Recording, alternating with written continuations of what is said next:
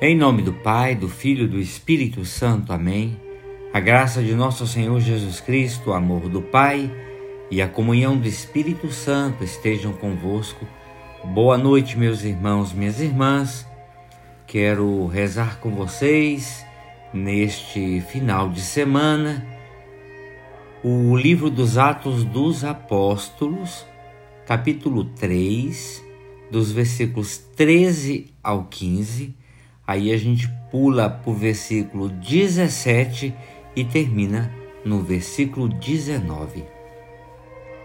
Naqueles dias, Pedro se dirigiu ao povo dizendo: O Deus de Abraão, de Isaac e de Jacó, o Deus de nossos antepassados glorificou o seu servo Jesus. Vós o entregastes e o rejeitastes diante de Pilatos, que estava decidido a soltá-lo. Vós rejeitastes o santo e o justo e pedistes a libertação para um assassino. Vós matastes o autor da vida, mas Deus o ressuscitou dos mortos, e disso nós somos testemunhas. E agora, meus irmãos, eu sei que vós agistes por ignorância, assim como os vossos chefes. Deus, porém, cumpriu desse modo o que havia anunciado pela boca de todos os profetas, que o seu Cristo haveria de sofrer. Arrependei-vos, portanto, e convertei-vos, para que os vossos pecados sejam perdoados Palavra da salvação, palavra do Senhor, demos graças a Deus. A gente acostuma sempre a rezar o Evangelho e a gente fica com a saudação e a parte final. Mas o erro não é importante neste caso, mas sim a boa intenção que carregamos. Meus irmãos, minhas irmãs, olha só, olhem só. Para os cristãos, Jesus não é uma figura do passado que a morte venceu e que ficou sepultado no Museu de História.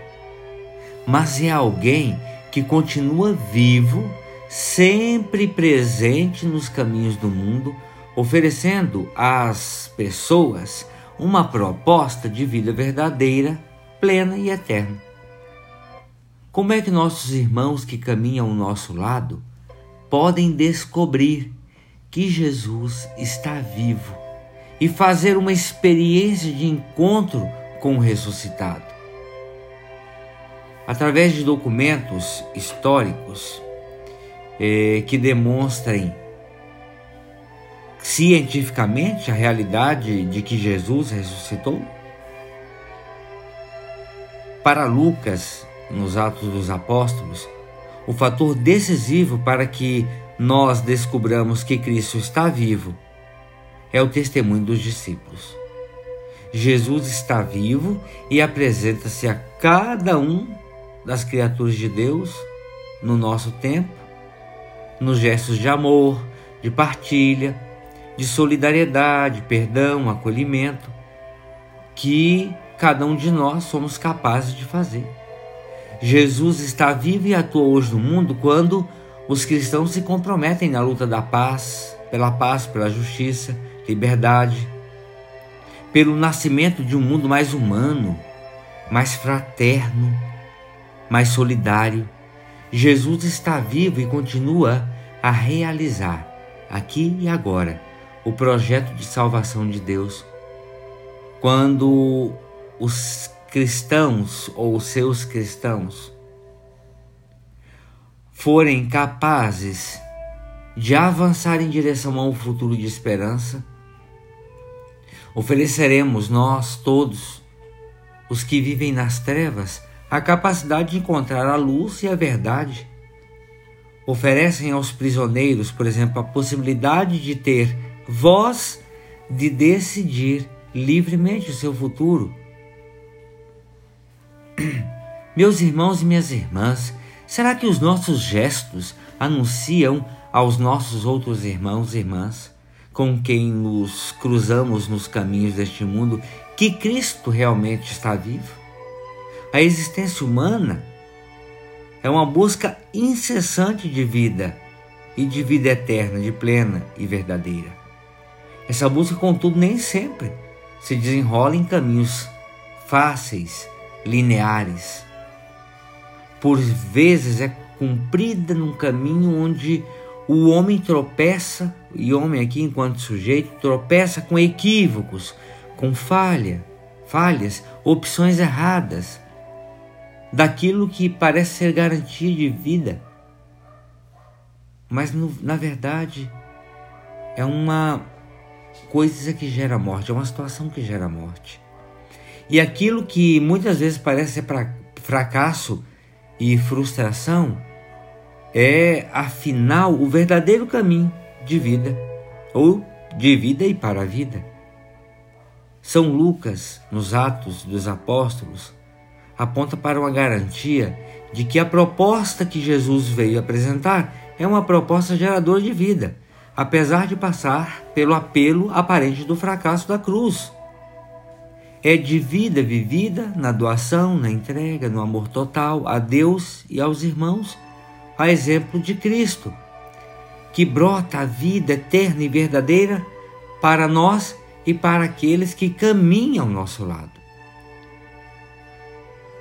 Nesta caminhada de reconhecimento e anúncio do ressuscitado, o apelo ao arrependimento e à conversão que aparece no discurso de Pedro neste livro lembra-nos essa necessidade contínua de uma readequação ou reorientação das nossas opções, de deixarmos os caminhos do egoísmo, do orgulho, do comodismo, da autossuficiência, em que por vezes se desenrola a nossa existência. É preciso que em cada instante da nossa vida nos convertamos a Jesus e aos seus valores, numa disponibilidade total para acolhermos os desafios de Deus e a sua proposta de salvação. A pergunta que eu terminava o ponto primeiro, ela vale para o ponto final. Os nossos gestos anunciam aos nossos irmãos e irmãs que cruzamos pelos caminhos deste mundo que Cristo está vivo? Há anúncio no nosso, nos nossos gestos? Ó Cristo ressuscitado, aos teus discípulos apareces com as marcas do crucificado e com o dom da paz. Dá-nos reconhecer-te, Senhor, em tuas diversificadas manifestações que saibamos acolher tua presença não só nos sacramentos da igreja, mas também na vida, nos nossos irmãos mais pobres e marginalizados. Amém. Ave Maria, cheia de graça, o Senhor é convosco. Bendita sois vós entre as mulheres, e bendito é o fruto do vosso ventre, Jesus. Santa Maria, Mãe de Deus, rogai por nós, pecadores, agora e na hora de nossa morte. Amém. Pela intercessão da bem-aventurada Virgem Maria, do seu boníssimo esposo São José, desça sobre cada um de vós a bênção e a proteção de Deus Todo-Poderoso, o Pai, o Filho e o Espírito Santo. Amém. Meus irmãos, minhas irmãs, tenham todos uma excelente semana. Fiquem com Deus.